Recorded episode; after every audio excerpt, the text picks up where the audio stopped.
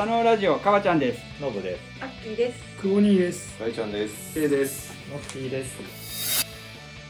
農業って別になんか魔法のような技術とかってないじゃないですか。うんはっきり言って、消費者の方はどう思ってるのかわかんないですけど、魔法のような技術だったらないんですよ。だからもう丁寧に美味しくなるように愛情をかけて、最適な時期に最適な仕事をする。その結果いいものができてっていう、それだけなんでただ。そのうちの何玉が天領スイカになれるんですか？またいい質問するね、あー大ちゃ。確かにねすごい職人みたいなねとてもいい信頼関係まあそう、そうありたいですね。なんで、もう困った時は僕はできることは何でもしてあげたいって思ってます。二人に。めちゃくちゃ助けられてます。めっちゃいい支配人いや、マジの、本当の最高の試合です。この番組は大分県の西側日田市より日田を愛する農家とその仲間たちが農業のこと日田のことなどをいろいろ喋る番組です。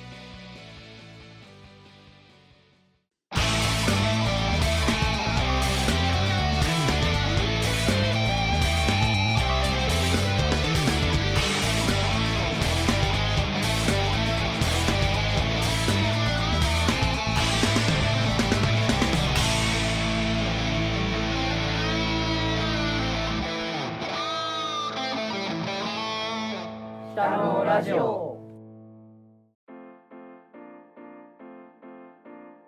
えー今回はですねこの大分県日田市で栽培されている農産物に焦点を当てて実際に生産されている方にいろいろお話を聞いてみようじゃないかとより深掘りしてみようじゃないかとそしてその農産物をもっと知ろうじゃないかという新しい企画です、はい。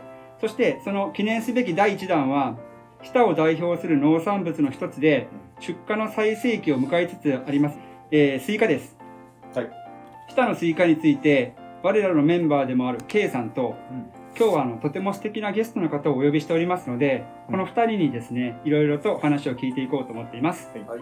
それでは本編をどうぞ。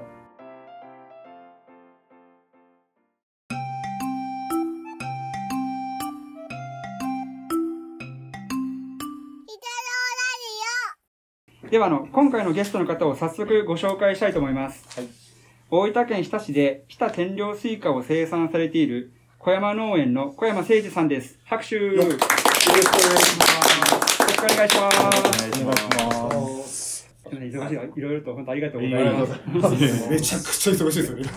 K さんの頼みなら。すみません、本当マジで。兄貴的な存在ですか。兄貴っすね。もうなんか、なんていうんですかね、こう、兄貴、本当なんか、結構なんていうんですかね、もうちゃんとしてる人なんですよね。僕たち、まずちょっと、ちょっとむちゃくちゃなとこもあるんで、うん。そういうのをちゃんと間に立って、うん。まあ人間関係とか、うん。まあ事務的なこともそうですし、いろいろ調整していただいて仕事をめちゃくちゃやってるっていう、なんかもう必要不可欠な存在ですね。うんはいありがとうございます。まあとんでもございません。まあいろいろ話楽しみです。はいうん。えっと、今日は、まあ、ゲストとして日田天領スイカ部会の小山さんに来ていただいてるんですけど、うんまあ、天領スイカのことはちょっと小山さんにうん。もうたくさん話してもらって、うん。まあ、僕としては、まあ、スイカ農家は、まあ、日田には、こう、部会を問わず、たくさんいるんで、うんまあ、僕はちょっとニュートラルに、こうなんか日田でスイカ作ってる人みたいなうん。感じで進行していきたいなとうん思ってます。じゃあ早速日田のスイカについて、まあいろいろ話を聞いていこうと思います。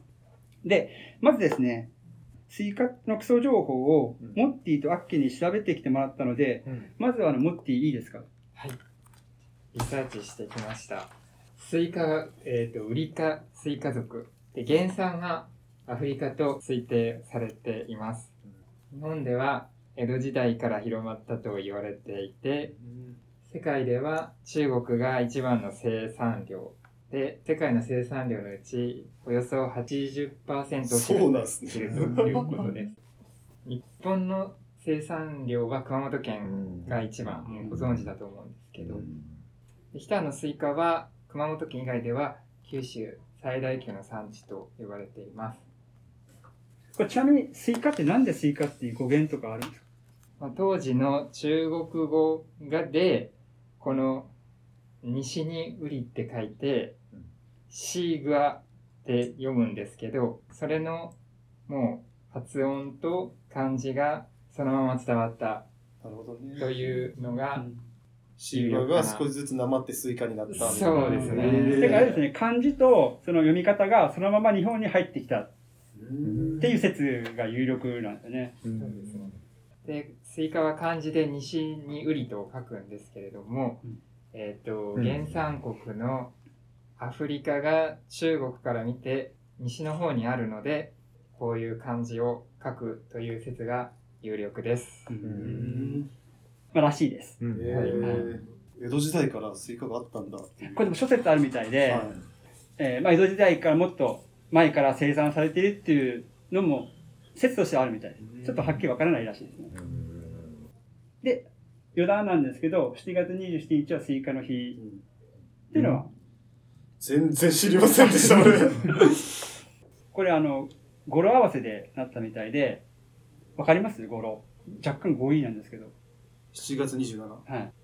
えっ、と、夏の綱。綱っていうのはあの、スイカの縞模様。夏の綱。綱。で、7月27日がスイカの日に制定されたみたいです。生産者やけど。せ全く知りません。で次は次にアッキーにちょっと日田のスイカ事情についてお話を伺います。えー基礎情報に。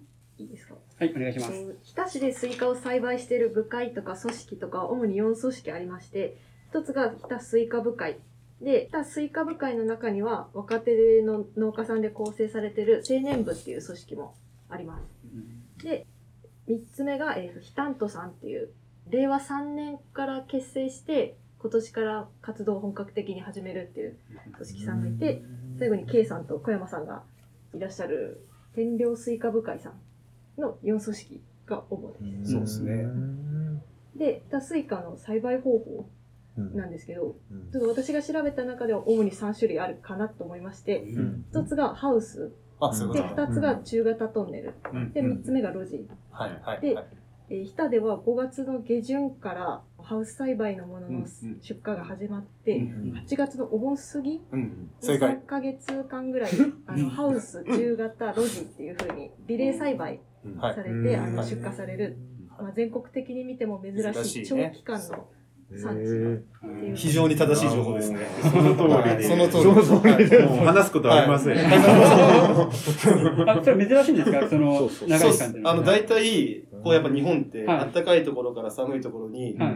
あの、産地のリレーって言って、こうう、じゅんぐりじゅんぐりやっていくんですけどうん、結構ひた乱してるところがあってう、んもう、と夏作のスイカうん。はもうずっと作るみたいな。うん。5月の後半からうん。8月、最近ちょっと、結構後半の方までまた9月とか10月とか、うんそっちまで作るようになってきて、んそれこんなに長い期間スイカを作ってるのは、多分日田だけですね。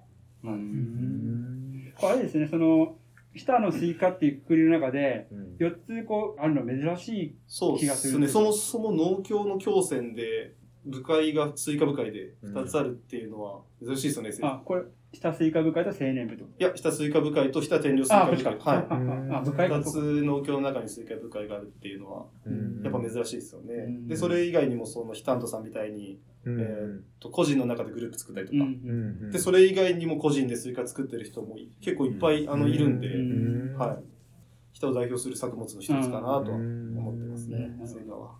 まあ、いい意味で、だってこう、部会が2つもあるしう、ん。で、個人さんもいっぱいいて、まあ、日田のスイカ農家はみんなもちろん仲間なんですけど、まあ、もちろんライバルじゃないですか。うんそれは。競争し合ってこその、やっぱり成長ですよね。みんなで成長し合っていきたい。切磋切磋してたくまして。うん。はい。だから、そうですよね。まあ、他よりいいスイカを作りたいっていう気持ちはやっぱり強いですよね。でもそれはどこの組織やったり、うんどこの人もそうだと思います。うん隣の家より美味しいスイカ作りたいっていうのは、うんもちろんあって当然だと思いますね。じゃあ、ここから、ちょっと K さんにはいはいはい。お願いしたいんですけど、いいですお願いしますか、僕に？かはい。はい。進行も。進行も、言いたいことも全部。そうっすね。はいまずは、じゃあ、日田天領スイカとは？日田天領スイカって、あの、日田の中の須野原地区っていうところで、うんあの、作ってるスイカの部会になってます。ちょっとじゃあ、ここで、せっかくゲスト小山さんなんで、うん。栽培工程についてうん。大変な作業、うん。まあ、本当日々大変だと思うんですけど、はい。何月からいきますか？何月の作業から？ちょっとじゃあ、定定食から定食からいきましょう定食から、うん、はい。お願いします。えーっと一応うちはうん。ハウスから始まって、うん。えー中型トンネル、うん。で路地。で今年ちょっと抑制栽培っていうのでもう一度ハウス収穫後のやつを片付けて8月定食の10月取りっていうのを今考えてまして。でもう緻密に計算してその作業がなるだけダブらないように定食考えてもうスケジュールも考えてやってるんですけどやっぱり天候とかであの育ちが早かったりうん。遅かったりでこの作業がラップした時がすごい大変です。ラップっていうのは？あの同時になっちゃう重なってくる。重なってくるんですよね。やっぱり少しずつ。それがすごく大変ですね。あ定食どのくらいずらすんですか時期は？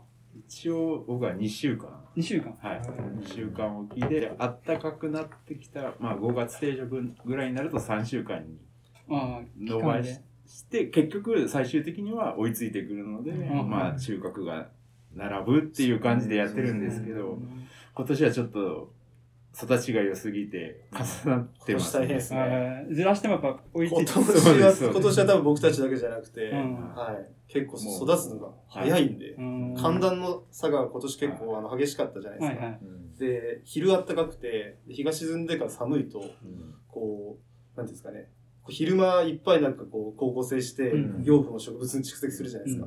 で日が暮れて寒いと、うんでそれをちょっと呼吸で消費できなくて、うんするがガーっていっちゃうんですよ。なるほどね成長え栄養がもう植物にこういっぱい残っちゃってみたいあな。そんな感じで今年大変でしたね。うん毎年大変なんですけど、今年は特に大変でし小山さんのインスタ僕好きで僕大好きですた。マジでもう。あの第一ホテルが第一陣ですよねあの説明しようかな。えっ、と、作ってる期間じゃないな。最初の補助別補助別か、はい。最初の補助が第一ホテルっていう名前なんですよね。はいで、次に2週間ずらしたところが第二ホテルですか？はいうん。だからそのネーミングがすげえ可愛いなと思って。めっちゃチャーミングですよ。そこの支配人小そう。山あだから支配人がなんだ。あなるほど。建設してますもん、深夜に。なるほど。ホテルの支配人ですね。ホテルの支配人なんで。なるほどねだいたいスイカ10回ぐらい作付けします？8回とかさ。8回です。8回とか。あーなるほどはい結構いっぱい何回にも分けて定植するんで、その度にトンネルを建てる。なるほどですね。ちなみにその第一ホテルの中にお客さんは何人いるんですか？お客様は約1000名。1000名？はい。すげえ。でそれを8回なんで。ああ、なるほど。すごいですよ。一回で1000ってこうん、だから、1回の定植が1000名、あまあ約1000 1000 1000株。で、それ2週間ずらしてまた1000。1000株みたいな感じ。これ1000株は1日で終わるんですか？も定植は終わります。定植自体は終わりますはい。1000株。管理がですね、ただ。管理が。うん。スイカって、こう、定植してはい、ほったらかしでう、んスイカの実がなんとなくそこについてとか、そんなんじゃないですよ。うん全く、こう、つるを揃えて。揃えてで、揃えるってどういうことですか？向きを揃える？えっとですね、ちょっとじゃあ、あの、説明してもらっていいですか、小山さん。順番、順番いきましょうか。今、定食で。定食しましたよ定食しました定食しましたた。で、親づるをある、えーまあ、僕は5、6枚伸ばしてるんですけど、うん葉っぱが出るまで。とで、その後、親を摘心します。先端を積むんですよ。先端パチンとを摘みます。えっと、その、親汁っていうのは親づるが伸びる。伸びてるつるですよね。はい一本伸びるじゃないですか。はい最初定食したのピーって。それの先端を積むのを摘心って言うんですよ。あなるほどはい。それを摘心します。はい。すると、えー、各節から小づるが伸びてくるんあですよね。、分かられて成長点を積んだ分、葉っぱの節位のところから、はい。脇芽うん、なるほど。はいが出てきます。その中の太さ、長さ、同じようなもの3本。選抜しま。あ4本5本出てくるんですけど、はいはい3本選抜してでそれを着火、えースイカを鳴らせたい方向にはい。揃えて、はいまあそれ静止っていうんですけど、はい。揃えて伸ばしていく伸ばしてああ、なるほど。で、まだまだです。はい。まだで,、はいでそれから、えーまあつるがどんどん伸びていきます、はいで、えートンネル栽培の場合はトンネル約2メーターの幅はい。トンネル自体の幅ですね。幅が2はいメーターで、まあ向こう、えートンネルから出そうになるとつるを引いて、はあはあはこう回して手前に引いてまた元の位置に戻す、あ。ああ、はあ、はあはい。こう円を描いて、そうです。みたいな感じはいイメージは。はい。でそれを、えー着果したいまあ一応3番花とかはい。4番花とかあるんですけど、はい4番花まで大体6節か7節6に節7節に1回花が咲くんですよ。スイカ雌花がだから、それの4回目それの4回目の花24節以上ちょっ。と待って、腹でわからなかった。スイカってすごいつるを伸ばすんですよ。うん、な長いってことですね。すごい伸ばすそれはもう脇芽から出たはい。つるが伸びてるんです。ね。子づる3本はい。で、それを引いていくんですけど、はい。で、引いて、だいたい1メーターぐらいありますかね、はい。時間の1メーターぐらい猶予が。その1週間でつるがだいたい1メーターぐらい伸びるんですけどは、その3本のつるが伸びるに従って、孫鶴っていうのも出てくるんですあそのなるほど。小鶴からの脇芽がまた出てくるんですよ。それを全部むしりながら、えーっと、24節以上まで引き続けて、だから、鶴を引く作業がだいたい2回。2回なるほど大体2回それを2回繰り返してう、ん自分たちが着火させたい位置うん。まで引いて、手でこうです。なるほど。だからを2メーターの範囲でやらない2メーター入ってる。なるほど。だから、あっという間に暖かくなってきたら、もう、すごいですよね。はいあっという間にもうトンネルの先、はいあの、なんか外にもうなんか出ちゃいそうにうなるんで、んなんそれでさもう最初の列はちょっとフライング気味にやっとかないとそうですねうん。なるほど。最後がもうすごいことになるうんそれを、千1回の定食が1000本。はい。で、それを、まあ、2週間おきに定食してるじゃないですか。うん。だから、ほぼ同時進行で、小山さんのところが8000株定食してるなら、ほぼほぼ作業的に同時進行で多分、4、5000玉ぐらいは、うん何かの作業同時進行であると思います。うんはい。そうですね。その、スケジューリングめっちゃ大事ですね。やばいっす。午前中これして。今もう話しただけで吐きそうになりました。ちょっとなってきた。なるほどね。3本はそのままずっと3本伸ばすそうっす、3本。一株から3 3本。本3本。3本一果取りって言って、うんスイカの生育、えーっと、葉っぱの数、葉枚数的に3本子づるを出して、それを24、5節まで伸ばして、そこで着果させるのが僕たちが作ってる品種にとって最も優れたスイカができるっていう。できる。24番目ってことですね。そうっすんはいうんだからまあ、そういう作業をやってるってことですね。一日どのくらい見れるものなんですか ?1000 株あったら。それぐらい。本当それはもう。一日で終わらんですよね、絶対に。一日で1000株は終わらないですね。はい芽取りながら。決め取りながらうんしかもスイカって地面張ってるんで、うんうんはい、それをこうするんで腰曲げながらですね、うんうん、そうですね。そして炎天下だと、僕はあの畑がないので、基本的に火事なんで、まあ、影若干の日なんですよ。陰ですもんね。はい。で、この前僕、初めて計算の補助行って思ったのが、そうでしょやべえな、暑いなと思って。逃げるとこないですから。うん。そうその中でせなんで、しかもトンネルの中街ですもんね、ハウスの中。暑いですね。ね後輩はどうやってしてるんですか？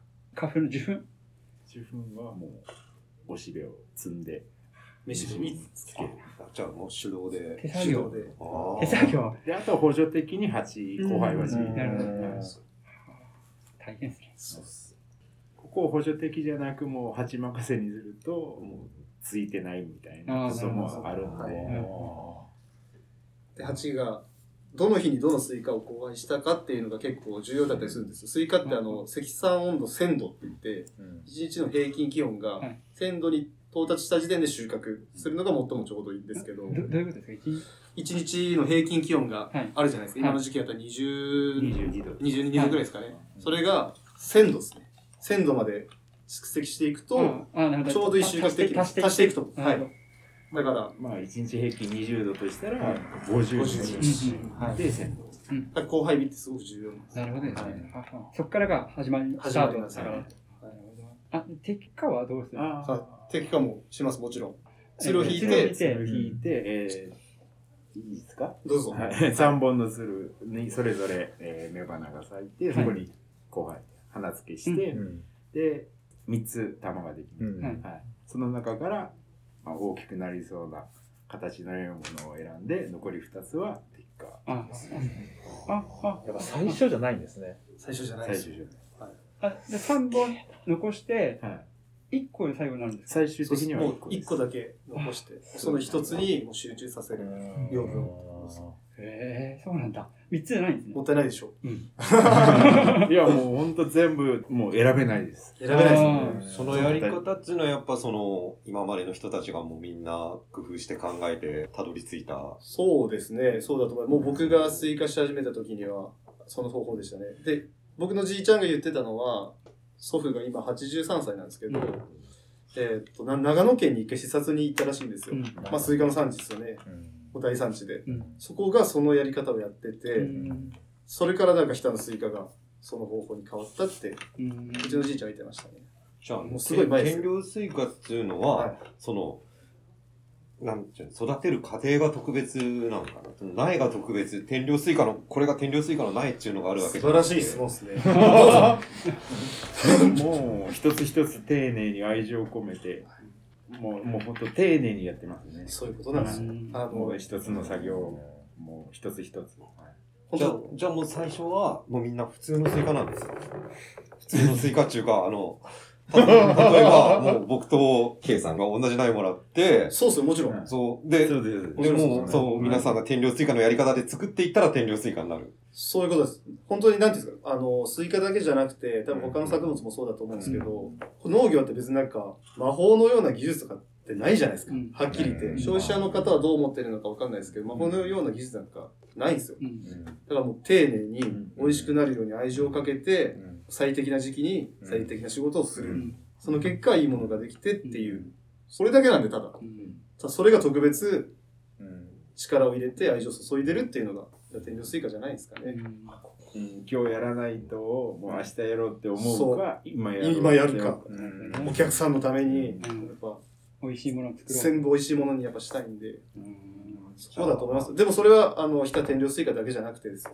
うん。本当多分、日田だけでもなくて、うんもう全国のスイカ農家さんは、うんやっぱスイカって一玉、大玉スイカ作ってるんで、僕たち。うん8キロとかあるんで、うんそれがね、こう人にあげて、美味しくなかったら、きついじゃないですか。うん8キロのうん美味しくない、でっかい中身、水分の塊みたいな。だからそれだけは避けたいんで、せっかくならやっぱ一番美味しいの食べてもらいたいんで、みんなやっぱそこは頑張って作ってます。うんだからスイカ農家さん、本当なんかひ、あの、日田とかもすごいなんか盛り上がってますよね。頑張ってる方がすごい多いなっていう印象は受けますね。天領スイカだけじゃなくて。うんはい2つ質問いいですか？さっきのあれに戻るんですけど、1000株植えて3つ出して、でも単純計算で3000ってわけじゃないんですよね。だから2つ、1つに残すから1000株植えて3つつるが出るけど、結局1個になるから1000玉ってことですね。1000株植えたら。そういうことです。日田天領スイカは1000玉、あ、1000玉というか、1つに1つ。一つに一つですね。こっちは基本的には。はい。うんその、下のスイカが全部がそうなんですか？それとも、いや、天領スイカはこれ？天領スイカでも、あの、作付け時期によっては、あの、一株に二玉つける時もあります。うんうんはいうんだから絶対に一株一玉っていうわけでは、僕たちはそうではないですあ、なるほどね。はい。ただ基準があるってことですね。基準そう1000個あってはい、そのうちの何玉が天領スイカになれるんですか？なるほどね。また、いい質問するね、あー大ちゃんは。確かにね。すごい職人みたいなね。なかなか、そこはでも、もう本いや、当もう気持ちはもう全部、全種よね。したいですよでも僕から見てても、やっぱ小山さんとかは、やっぱ持ってくるもんにはこだわってるなって感じはしますね。やっぱ結構、畑に残されてるじゃないですけど、うんやっぱ気に入らんのは持ってきてないんだろうなって思うようなスイカを持ってきてます。なやっぱ。もうそれ出したらもう部会のみんなに迷惑かけるのだからその精神です。見ればわかる。いや、もう、ずっと僕たちは管理してるじゃないですか。うん。で、その、そのスイカがこう結実して、うん。肥大して、収穫するまでの過程っていうのを何度も見てるんで、うん。このスイカがどうなのか、どうん。中がどうなってるのかっていうのは、ある程度そう想像がつきますもんね。うん。だからそういうのをしっかり責任持って持ってこない。あだからそこっすよ。だから、その、あなるほど。どんだけ一流の人でも、うん。やっぱ1万玉植えて、1万玉百貨店クラスのスイカうん。作るってのは僕は無理じゃないかなって思ってるんですよ。うん。ただ、こう、やっぱ人に届けるこう仕事をしてるので、うん。じゃあ何を天領スイカとして持ってきてうん。食べてもらうのかっていう。うん。やっぱそこですよね、農業ってやっぱ。うん。こうどう自分たちが美味しいのを作る、美味しいのを作って高く売りたいっていう目標があるなら、やっぱもう最低限、そこの線引きは自分たちが損しても、やっていこうっていうのを体現してる方を今日連れてきました。いや、本当泣きそうになりますよね。やっぱ畑、災害、最近災害でねうん、結構やられちゃって。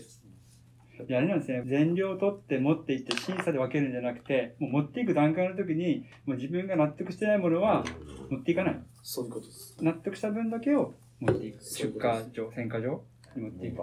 それが全てじゃないですか。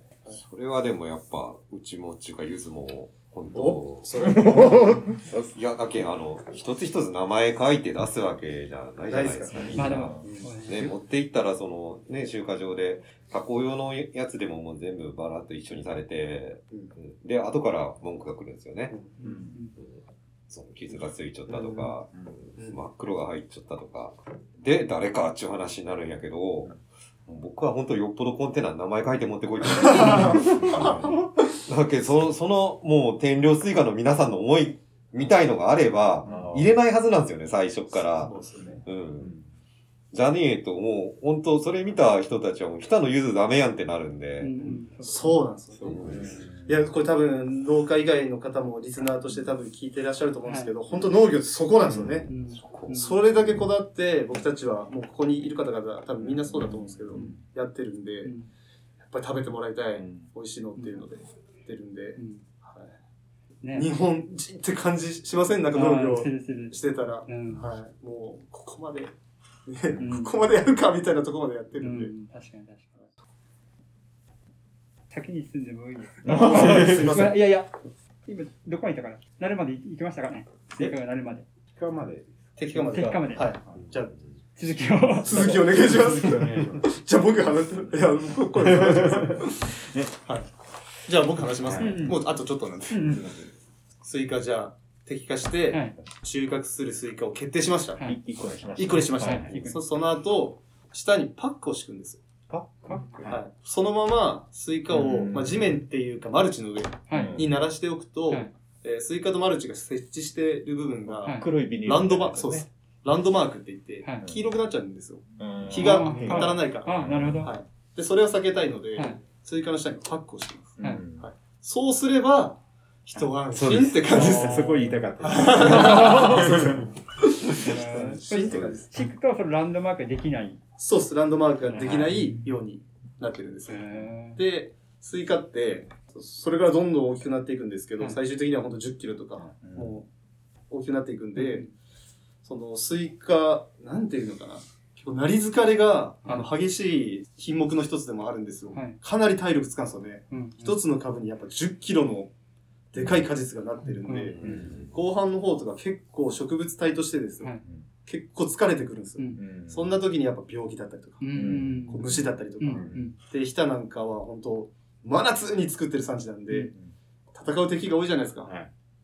鹿もいるわ、イノシシもいるわ、うんダニもおるわ、アブラムシもおうんる、スリップスとかいろんな虫がいたりとか、で、病気もうどんこもあれば、スイカって結構雨にあの、強くない品種なんで、うん。炭疽病っていう恐ろしい病気があったりとかする。うんそういうのから、しっかりとスイカを守りながら、うんもうずっと、えー、なんですかね、安心はしてますけど、見守りながら見守りながら、そこが一番なんか、安心してるけど怖い時期でもありますよ。うんなるほどね綺麗に収穫したいんで、やっぱ。うんは体動かす作業的にははいほっとすい。る。する、しますけど、ドキドキの時期ですよね。管理ですよね。なるほどでそれで収穫ですね。なるほどねはい。積算温度が1000度経って、やっと収穫。うん朝収穫しなくちゃいけないんで、絶対に。は光合成始まる前に、あの、日が暮れて、はいはい。あの、スイカの中に養分がいっぱい溜まってるじゃないですか。はい。で、また日が昇って、その光合成がいっぱい始まっちゃうと、はい。その養分使っちゃうんですよ。はい。スイカの中に溜まってる栄養素、はい。その栄養が外にこう逃げていく前にはい。収穫して、ああ朝取りで出すっていうのも、まあ、絶対大事なことかなと思います。ちなみにその収穫は何時ぐらいから始めます？いや、もう、小山さん、僕は5時。俺5時に起きます。まあそれは人それぞれはい。でもでも早い時間帯からしないとですねそうですね。大体収穫、えーっと、僕が多分6月の頭ぐらいから収穫するんですけど、最初の2週間ぐらいは僕も朝5時から収穫してますね。ああ最初ちょっとずつ疲れてきて、もう5時半になり。でもまあ、6時までには必ず、はい、感じですね。スイカって大体平均何キロぐらいになるんです平均、マーケットサイズが、大玉スイカ大体8キロ、3L って言うんですけど、かうん8キロを大体目標に作ってるって感じです。はい。運ぶときはトラックに軽トラはいはいはい。あの補助を移動するときで手で一個ずつ持ってやっぱり行くそれともワゴンみたいな手大体僕たち200玉ぐらい1日に収穫するんで、はい手で1個ずつ持ってトラックに積むと、もう日が暮れちゃう。そうですよね運搬車に大体どんぐらいずつですか ?30 玉ぐらいずつ？箱を作って、発泡スチロール貼って。ああ傷つかないようにまあ、運搬車のサイズにもよりますけど、1回で40玉。で、大きい運搬車でまあ60玉ぐらいを往復してトラックに。乗せていくって感じ寄せ替えはでも手ですよね。もう手です。大変トラックにも2段も3段もスイカを積んでですね。うん朝早くからですね。うんいや頭の中でスイカができました。もう想像できました。うんなんとなくできました。ぜひ来年は作ってください。一旦チャレンジで。いい感じなんで行きましょうか、スイカ。はい。うん、そうですね。頑張ろう。どこが大変ですか？一番って。そのやっぱ被った時が一番って感じですか？そうですね。雨の時とかってどんあ雨雨の交配も大変ですマジ大ね。変ですね。K さんから言ったと聞いたんですけど、雨の日って扱えないんですか？雨の日は病気になったりする。そうですね。いや雨が続くとこの時期大変ですね。そうです、もう。サプリをしていくとはい。まあでも、そうですね。まあ、まあ雨の日にできることともをやる。ああ、なるほど。はいうん苗の管理をしたりとか、うんうんそのスイカのつるを触らずに、まあ、何かしら作業するってことですかね。考えることが多すぎて。やばいっすねスイカって、はあうーん、とてもしきらんなって。い。いやいや、もう全然スイカだけじゃなくて、多分本当皆さんの作ってるのもめちゃくちゃ大変だとは思いますけどね。で本当あの最初言ったけどスケジューリングめっちゃ大事ですね。スケジューリング大事ですね。腰とかやらないんですか？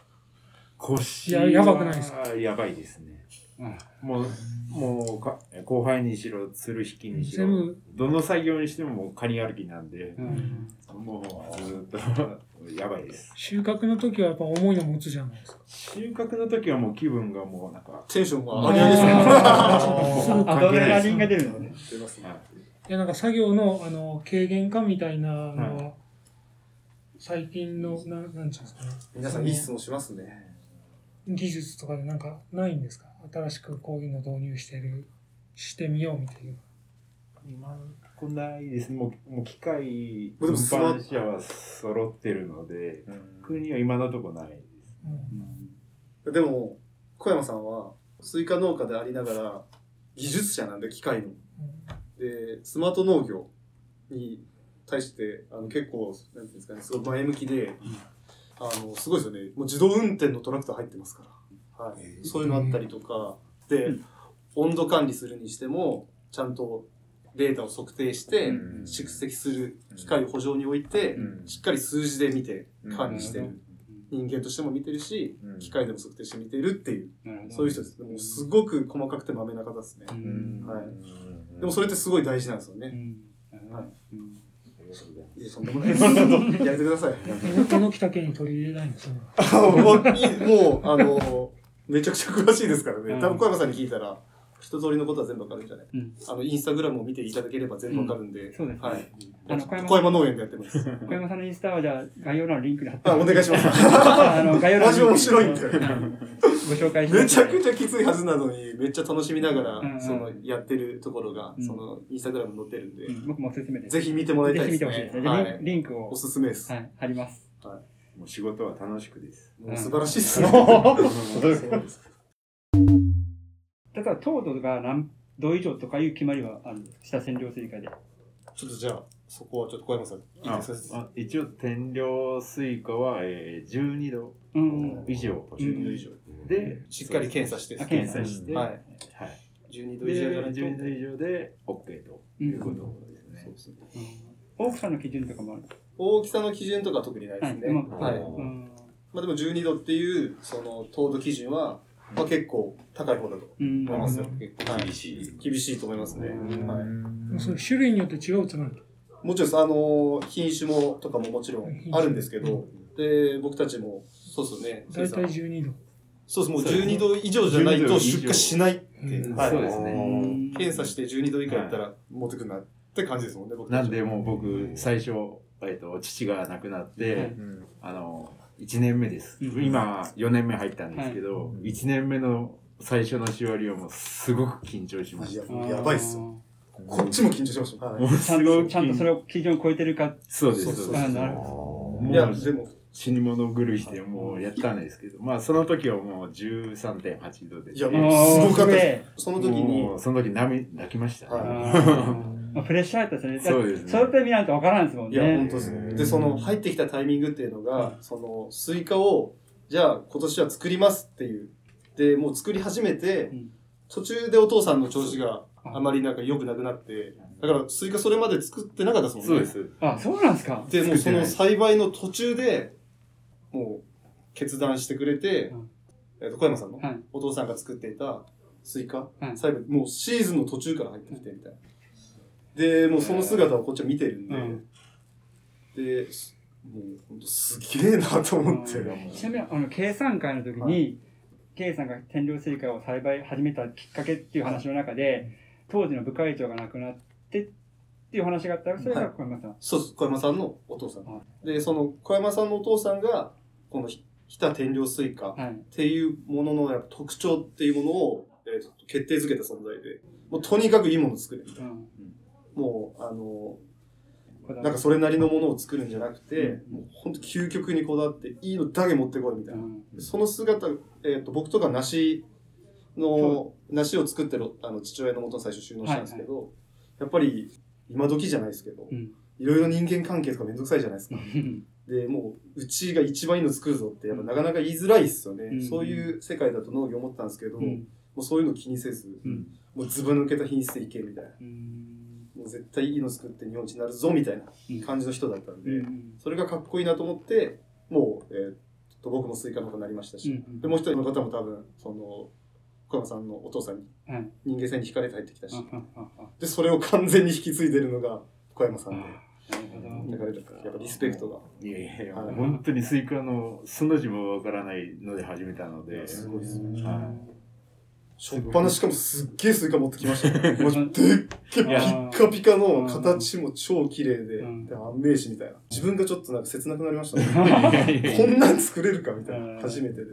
僕なんかその計算会ですげえ話を覚えてるのがあって災害でスイカがダメになったっていうか半分ぐらい捨てないといけないそれなんでかって言ったら基準に達してないからそんなに厳しいんだと思ってですね基準は厳しいですよね。うんやっぱ毎年ドキドキします。いやそこその辺とかはだから小山さんのお父さんの思いを引き継いでそういうこと絶対基準を達してないから出せない。外に出せない。そういうことですよね。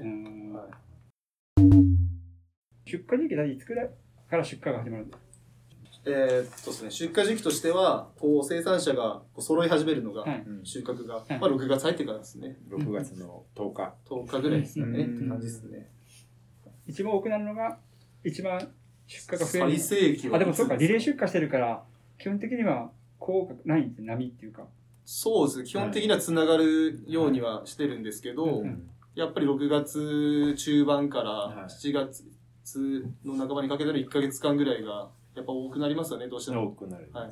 出荷としてはですね。じゃあこの配信は6月29日とかでもうめちゃくちゃいい時期いや、いい時期だと思います。あなるほどなるほど最高に美味しい時期じゃないですか。なるほどはい。それが最後がいつぐらいまで？最後は、どうですか、僕はもうお盆までです。一旦お盆までで、えー終わりですね。僕は結構ダラダラ作るタイプで、はい。お盆後もありますし、10月もあるかな。今年は小山さんも作るんですかなみたいな。抑制スイカって言って、寒くなっていく時期に向けて作る。抑制スイカって抑制、あの、僕たちが、あの、春先に定植して、夏に向けて作るのは促成栽培って言うんですよ。はい。あったかくなる方向に向けて作る促成栽培。っていうのが一番もう、スイカ作りやすいんですけど、抑制栽培って言って、まあ8月の頭ぐらいに定植して、で、10月中にスイカを取る。寒くなっていくじゃないですか。それが抑制栽培。はい。で、スイカってやっぱこう寒暖の差が結構重要で、日田ってすごいじゃないですか。今僕たちがその収穫しようとしてるスイカ1日の日平均がもう20度とかですよ。今だって、今日だって30度近くあって、朝になると10度とかじゃないですか。昨日の夜は9度。9度とかですよ。その寒暖の差で、もう甘い、なんて言ったらいいのかな。まあ、ブドウ糖、どんどん蓄積されていって、スイカの中に。それでも味が濃くて甘いスイカになってくるんで、だから、抑制、10月収穫とかはまた日田の少し長所を活かせる時期じゃないですけど、10月も結構すごいんで、昼間は35度とか、去年とかすごいです。昼間35度で、はい、日が暮れたら15度とか。凄まじい簡単さ。そのあたり、アッキーがそういう資料で書いてきてます。あ、ちょっと紹介しますえっとですね、下はあの気温差が、うんあの高低差が高いっていうので、その玉にあの甘さが入るっていうのと、なんか独特のシャリ感、シャリ感。なんかシャリシャリした感じシャリ感。はい。が生まれるっていう。秋もなかなかスイカ農家の前でそういうの説明させる。私が説明していいんですか？コメント入れておきまあ、日田が、あスイカの栽培には向いてるって言っても、いや、もう適地じゃないですか。はい。もう向いてるレベルじゃないですね。はい、6月、7月とかはもう最適地じゃないかなって思ってますよ。日田だから美味しいスイカができるっていうのは間違いなくあると思います。うんはい美味しいスイカの見分け方を教えてください。あります？美味しいスイカの見分け方もちろんあります。もうはいそれも小山さんが一番分かる。これイメージは、イメージはは、スーパーとかで、こう、スイカがこう並んでた時に、一玉売りってことですよね。一玉売りスイカそのままで。あ、カットの場合もあるんです、見分け方が。カットの場合も、まあ、あるっちゃあるんかな。じゃあ、とりあえず、今は一玉が並んでた時に、はい。どれを買えばいいか。多分、リスナーさんも気になってる方は多いんじゃないかなと。お願いします、小山さん。じゃあ逆にモッティに説明してもらうと。知らねえみたいな。え、なんか一個、あじゃああはいの思ったのはえなんかこう、デコピンをして、なるほど。違います？いや、いや、いいっすよ。はい。なんかそれのこ音ね。う、うん、跳ね返りの時跳ね返りおっかなっしゃるとてなんか、正解？おっしゃるとりすげえわっていう。すげえ。それも判断基準の一つとしてあります。はい。ちょっと、じゃあそれについてちょっと説明してあげてください。まあまあ音がカンカンって高い音だったらちょっと早取りしてる。うん高音と低音って音あるじゃないですか。はいはい。音が高すぎると収穫早いです。早い。カンカンカンって言うんですよね。うんうんうんで、で、あとポンポポンポン。ン。ちょっと下がって、まあそれが適かな。ポンポンよりもポンポンみたいな。えっとっすね。なんて言ったらいいのかなこれ難しいですけど、うんスイカって、まあ高音は早いですよね。はいカンカンカンって言うはいと収穫早い。はいで、ボンボンボンって言うと遅いんですよ、収穫が。ああ、なるほど。ちょっともう中にたまにひびが入ってるスイカとか見たことないですか？ああります切ってみてあああいうのはもう取り遅れっすね。なるほど。そういうのも良くないんで、まあ、一番適期はその間の中で、いい具合になんか響くんですよ。ポンポンポンって。うんそういうスイカを、まあ、一玉売りの時はスーパーで、まあ、あんまり激しく叩くとすぐ 取られちゃうんですけど、もう本当もうちょっと弾く程度で、ポンポンポンっていう音がするのが、ままあまあまあ高いのよりも低いのであ、選んだらそうそうそう、そっちの方が間違いないああ、なるほどで。ですすね。はい。どちらかといえば過ぎた方が、ん低音の方が美味しいうんですね。早いとあんまり美味しくない。うんうん。で、音が一つ判断材としては重は要。で、見かけでも判断できるんですよ。見かけ。はいどうぞ。あの、鶴ができてるんですけど、鶴のここがこう、グッてくぼんでる感じ。ここって一番上側？玉と玉。鶴がで、上に鶴がこう、はいはいで繋がってるんですねそのツルの出てるとこ付近がこう、グッと。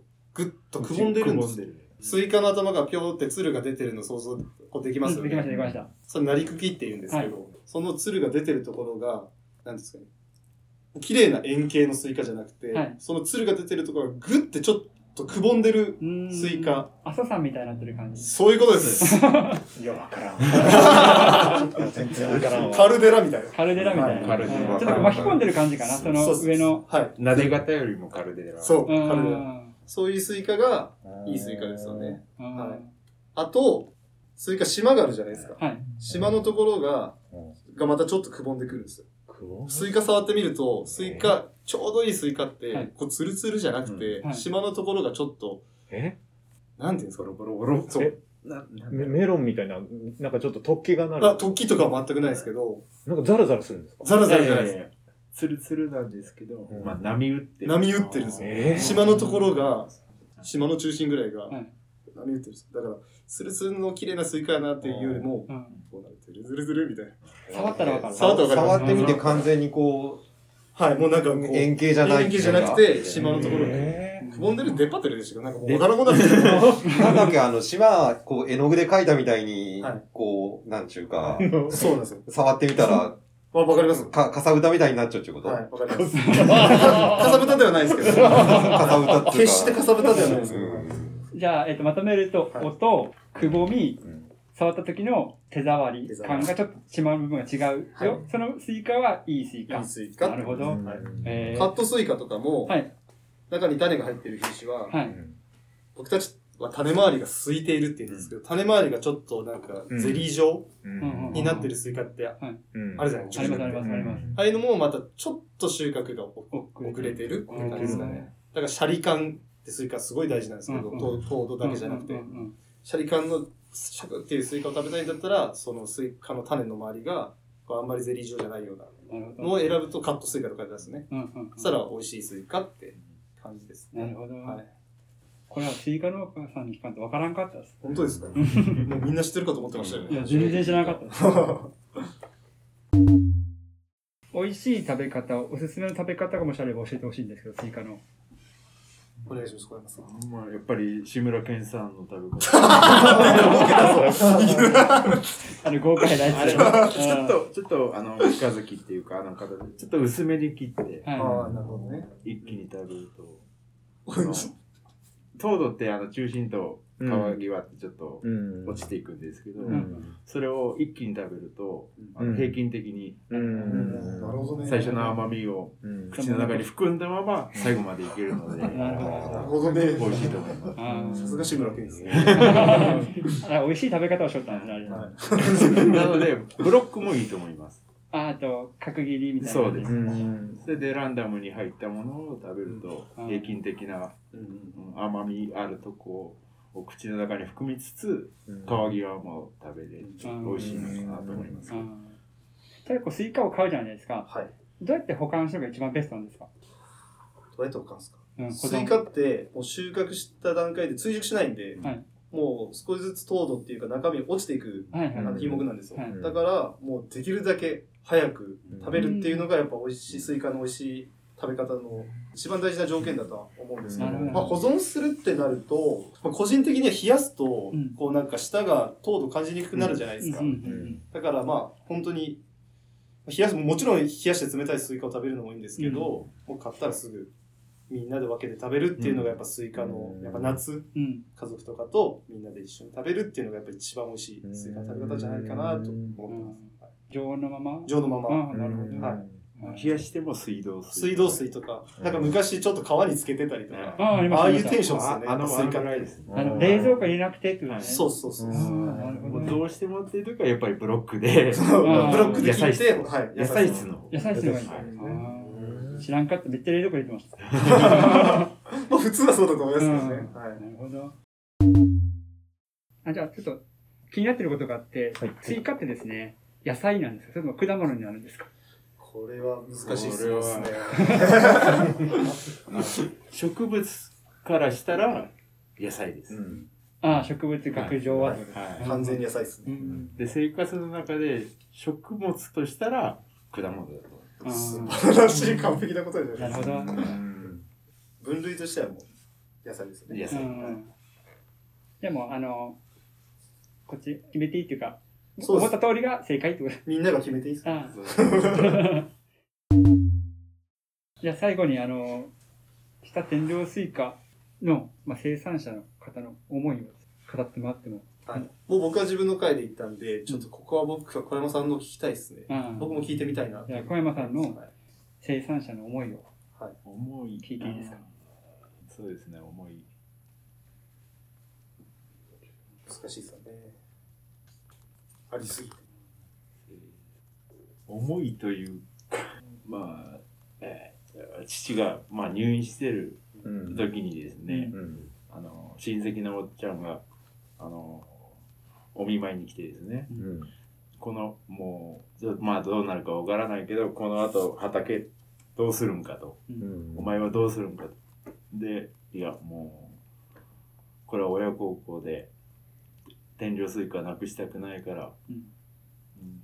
続けてやるって言ったらそのおじさんがですね西には無理って言ったんですよ、うん。もうそれで僕火がついてもう絶対作ってやるって思って、うん。もうその思いで始めました。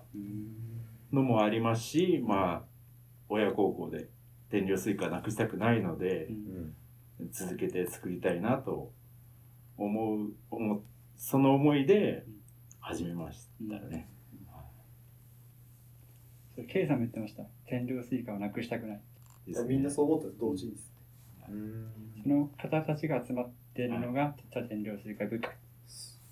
それで今、日田天領スイカがあるっていうのは、もう、その若い先輩、ここにいる K さんと、部会長のエグリ、エグリフルの A さんのもう二人のおかげだと思って、僕は感謝しかないですね、今。はいいい、とてもいい信頼関係。まあ、そう、そうありたいですね。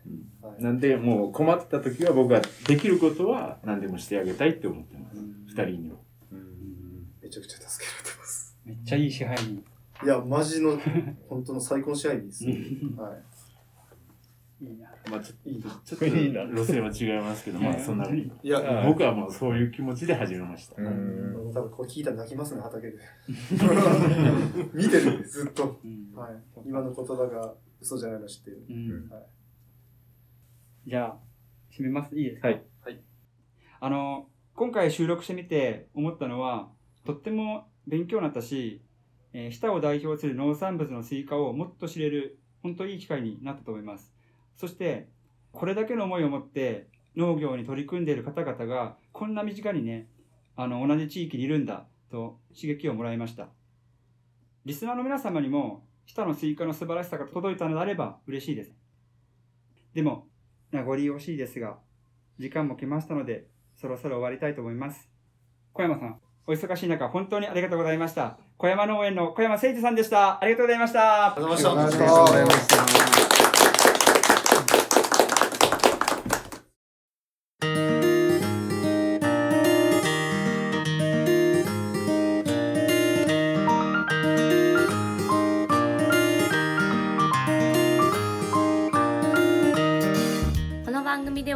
皆様からのお便りをお待ちしております。番組の感想はもちろん普通のお便り普通歌もお待ちしておりますので気軽に番組に参加してください。お便りは当エピソードの概要欄にメールフォームのリンクを記載しておりますのでそちらからお願いします。たくさんのお便りお待ちしています。そしてこの番組の感想などなどツイッターでもつぶやいてみてください。つぶやくときは農業の農だけ漢字あとはひらがなでハッシュタグひたのうラジオも忘れずにお願いします